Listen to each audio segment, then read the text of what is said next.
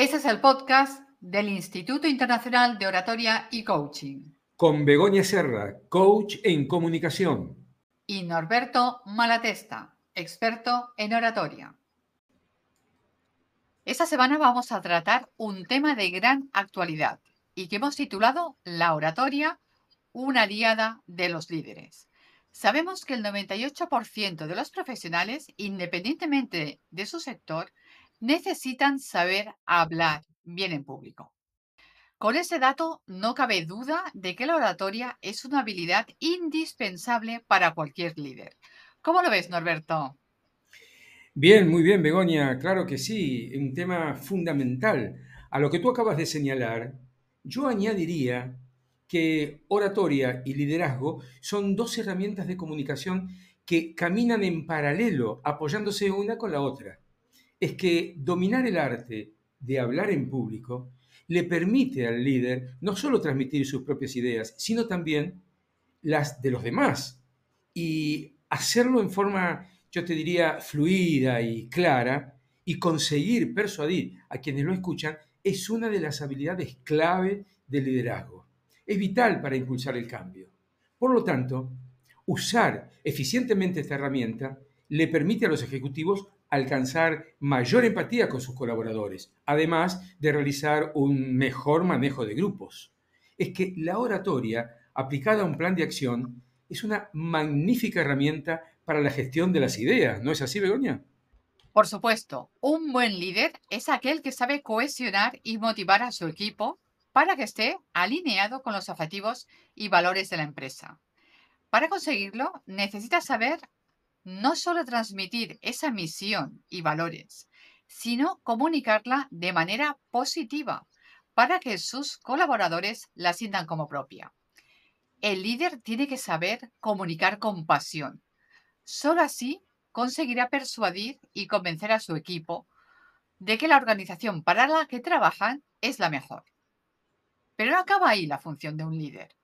También tiene que ser capaz de hablar de manera asertiva para evitar que se produzcan malentendidos que puedan derivar y dar lugar a conflictos y dinámicas de poder que pongan en peligro el desempeño de su equipo.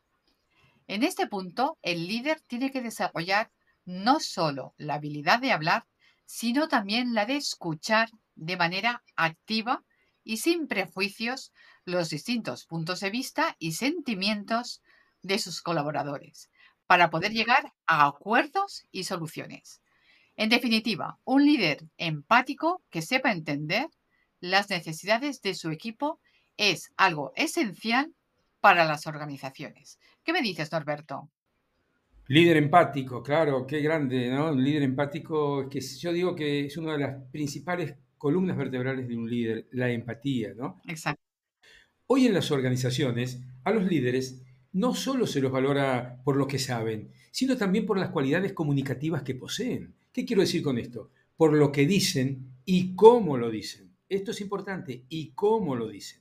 Lo bueno está en que la habilidad para comunicarse es algo que se puede aprender y se desarrolla mediante un entrenamiento específico, como cualquier otra destreza humana. Y el líder, yo diría que tiene la obligación de cultivar ese conocimiento, porque con el nivel de exigencia que hay hoy en el ámbito profesional, resulta imperdonable no saber expresarse bien ante los demás. No existen excusas para no hacerlo, porque hablar en público ya ha dejado de ser una cuestión de conferencistas para convertirse en una herramienta del management moderno.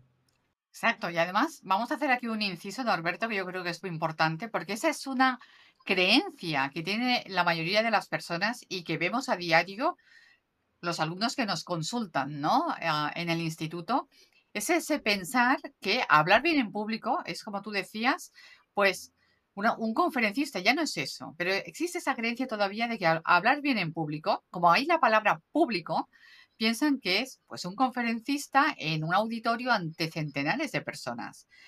Y no es eso.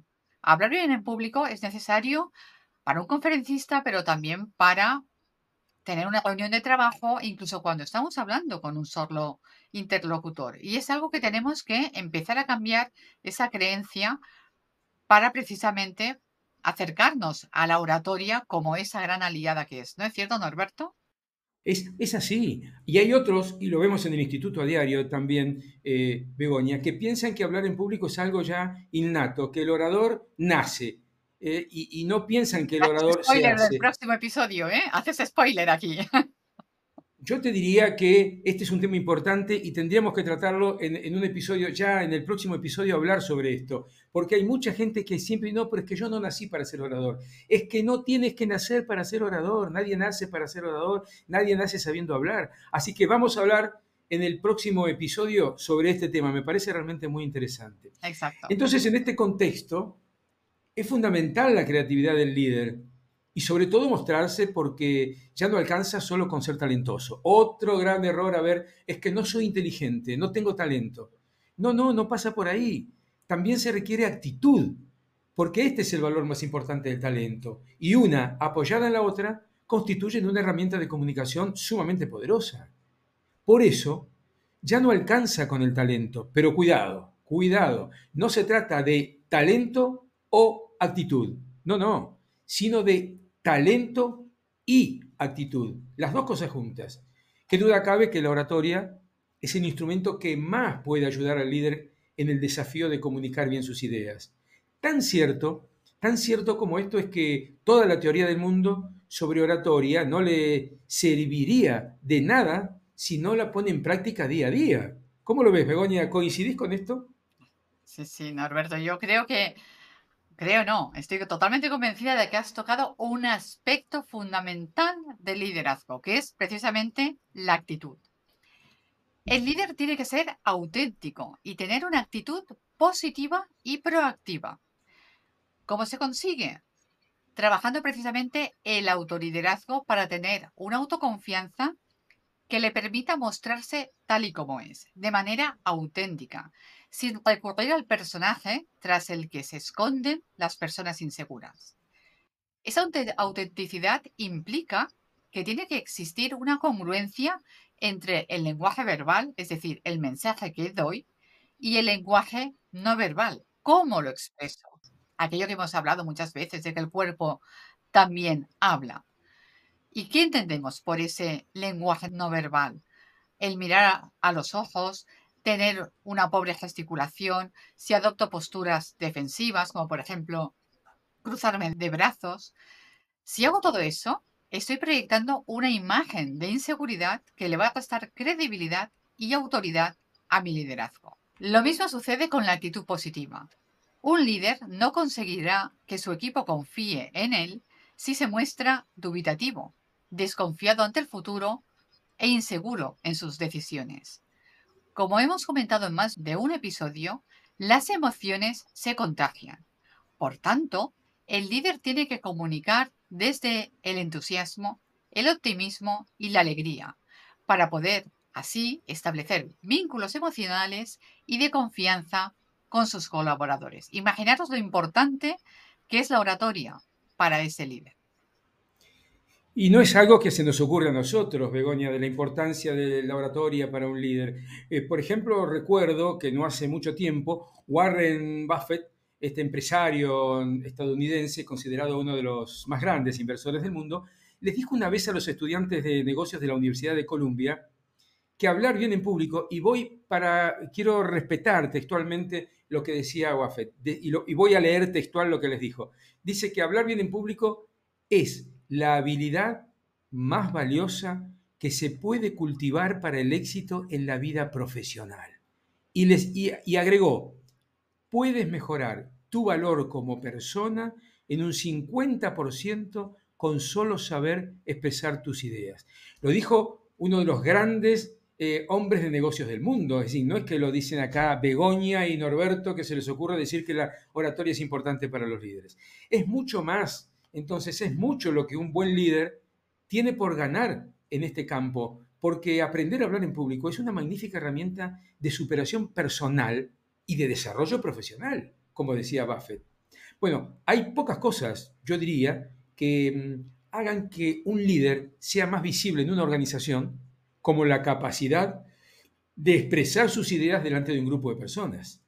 Es que de nada sirve, como hablábamos recién del talento, bueno, de nada sirve ser inteligente si no lo puedes demostrar cuando te toca hablar. Recuerdo uno de los de tus artículos sobre liderazgo, Begoña, vos sos una persona que escribís mucho sobre liderazgo y sobre todo en LinkedIn tenés todos los domingos un artículo sobre liderazgo. Y hace muy poquito escribiste algo que me quedó muy grabado, en el que hablabas del líder que no sabía comunicar. Por eso me tiré de cabeza cuando leí este título. Y allí vos decías, recuerdo perfectamente, algo muy interesante, como que, que todos sabemos hablar, pero muy pocos saben comunicar. De la misma manera que todos oímos, pero solo unos pocos sabemos escuchar. Y la clave de un buen líder, esto también creo, si mal no recuerdo que también lo decías tú, la clave de un buen líder está en saber comunicar y escuchar las opiniones y las necesidades y los problemas de los miembros de su, de su equipo. Era una excelente reflexión, Begoña. ¿Es así lo que decías o, estoy equivocado? Sí, sí, totalmente, tal cual. Muchísimas gracias por mencionar el artículo. Y cierto, es que un líder está para inspirar y ayudar a desarrollar el potencial de su equipo. Y para eso necesita escuchar, subrayado con mayúsculas y negrita, escuchar de manera auténtica y sincera a sus colaboradores, preguntándoles cómo se sienten, cuáles son sus aspiraciones, qué puntos de vista o aportaciones tienen para el equipo.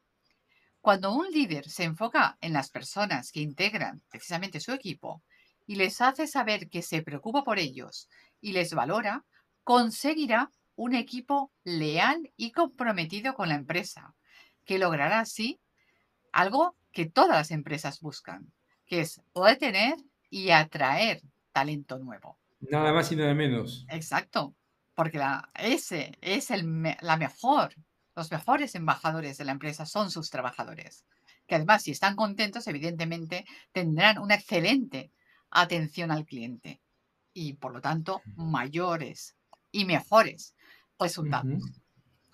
Yo creo que este sería el mensaje final y con esto ponemos punto final, valga la redundancia, al episodio de hoy. ¿Cómo lo ves, Norberto?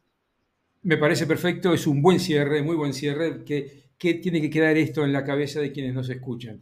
El tema de la oratoria, que no vean la oratoria como, una, como una piedra en el camino profesional. La oratoria tiene todas las ventajas para ayudarlos a todos. Hoy hablamos del líder, pero también aquellos que todavía no son líderes, también para ellos.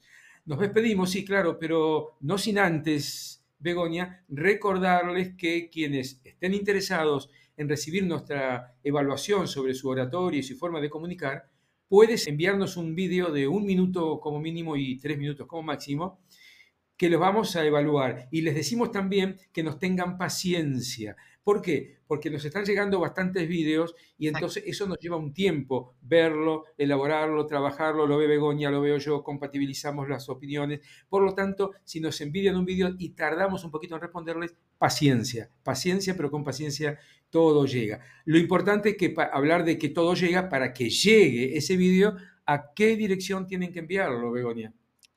Muy sencillo tienen que enviarlo a la dirección del instituto que van a encontrar en la descripción del episodio, pero que como siempre yo les recuerdo por aquí. Por lo tanto, si queréis tomar nota, pues bolígrafo y papel. Y la dirección es la siguiente. Info arroba instituto de oratoria y coaching.com. Todo seguido. Repito. Info arroba instituto de oratoria y coaching.com. Tal vez ya lo hemos dicho en los últimos tres o cuatro episodios que venimos, que hemos lanzado esta iniciativa. Tal vez alguien nos escuche por primera vez y, claro, se esté preguntando, está todo muy lindo, pero ¿qué costo tiene esto para mí? ¿Cuánto voy a tener que pagarles para que evalúen mi forma de hablar en público? Nada, nada, podéis estar totalmente tranquilos porque el coste es cero. Es una revisión totalmente gratuita porque uno de los compromisos del instituto que tenemos, tanto Norberto como yo y todas las personas que integran el instituto, es querer ayudar a todas las personas que quieran hablar bien en público a que realmente lo puedan conseguir. También recordaros que podéis dejaros dejarnos en este mismo correo que os hemos dicho todas vuestras dudas y también proponer aquellos temas relacionados evidentemente con la oratoria y coaching que queréis que tratemos para precisamente ayudaros a mejorar y potenciar vuestras habilidades de comunicación. De momento ya nos hemos comprometido, Begonia, y, asumamos este compromiso, que el próximo episodio vamos a hablar del ego. ¿eh? Un tema realmente importante, así que creo que vamos a hablar de ese tema, se lo merece. Eh, pues un cordial saludo a todos. Los dejamos con estas dos buenas noticias. Primero, que nos pueden mandar sus vídeos para que hagamos la evaluación de tu oratorio y tu forma de comunicar. Segundo, que es totalmente gratis. Así que con estas dos noticias los dejamos, nos despedimos hasta la semana que viene. Que tengan una excelente jornada. Chao. Adiós.